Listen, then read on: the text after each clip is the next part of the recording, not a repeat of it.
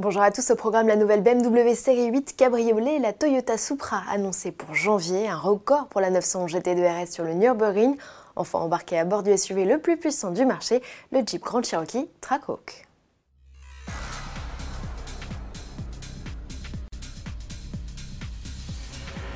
La série 8 n'est plus seulement un coupé grand tourisme, désormais la deuxième génération du modèle BMW est aussi proposée en mode découvrable. Voici la série 8 Cabriolet. D'un point de vue esthétique, elle n'a rien perdu de son charme avec des lignes toujours très athlétiques. Le toit a juste été remplacé par une capote en toile dont l'ouverture-fermeture réclame 15 secondes, une opération réalisable jusqu'à 50 km/h.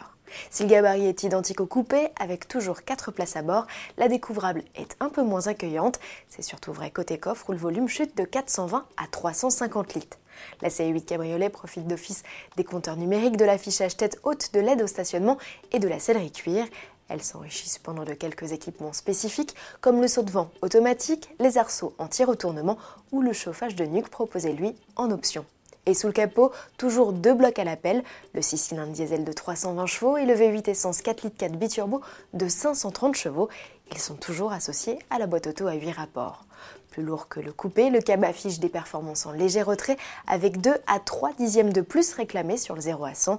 Tarif à partir de 107 700 euros pour le diesel et 132 750 euros pour l'essence. C'est 8 000 euros de plus que le coupé Arrivé en concession en mars 2019. D'ici là, rendez-vous au Salon de l'Auto de Los Angeles fin novembre. Ce n'est pas dans la Cité des Anges, mais à Motor City, autrement dit Détroit, que Toyota présentera sa Supra. La cinquième génération du coupé, arrêtée depuis 2002, sera présentée en janvier prochain.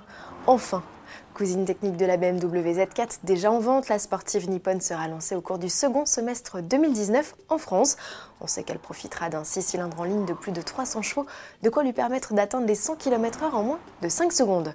Aucune info sur les tarifs, mais les 900 premiers exemplaires proposés par Toyota ont déjà tous trouvé preneur au jeu de qui va le plus vite sur le Nürburgring, depuis juillet dernier, c'est la Ventador SV de 770 chevaux la meilleure avec un chrono de 6 minutes 44 secondes et 97 centièmes.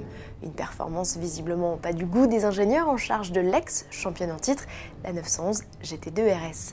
Tant et si bien que le 25 octobre dernier, Porsche a renvoyé sa sportive au charbon avant de s'élancer sur les 20,6 km de tracé, l'Allemand est passé par les ateliers Monte Racing.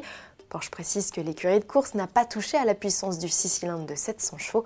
En revanche, il a équipé la sportive d'un kit performance modifiant le châssis et l'aéro. Un travail qui n'a pas été vain puisque la GT2 RS 911, la plus rapide de tous les temps, a claqué un incroyable temps de 6 minutes 40 secondes et 3 dixièmes. Pour finir, direction le circuit de Linas Montlhéry, Autoplus vous propose l'essai du SUV le plus puissant du marché. Oui, oui, avec ses 707 chevaux, le Jeep Grand Cherokee Trackhawk détrône les Lamborghini Urus et Bentley Bentayga. Et au volant, ça donne quoi? Réponse avec notre essayeur maison, Cyril Biotto. Au niveau des performances, on a mesuré 4 secondes pour le 0 à 100. C'est un tout petit peu moins bien qu'annoncé, mais ça reste très très vite. Il y a pas mal de 911 qui font moins bien que ça. On est un peu plus de 22 secondes au 1000 mètres départ arrêté. C'est absolument fantastique pour un engin qui fait quand même 2 tonnes 5. Au niveau châssis, ça se complique un petit peu. Autant le dire tout de suite, malgré des modifications des renforts châssis, des amortisseurs Bilstein, etc., etc., c'est nettement moins efficace qu'un Porsche Cayenne Turbo ou qu'un X5M, celui de la précédente génération, qui nous avait vraiment bluffé. Notamment dès que la chaussée est un petit peu difficile, l'amortissement n'est pas très bien contrôlé, la voiture est en perte d'adhérence. Retrouvez l'intégralité de l'essai du Jeep Grand Cherokee Track Hawk dans les vidéos Autoblus, rubrique essai. Bon week-end à tous et à lundi.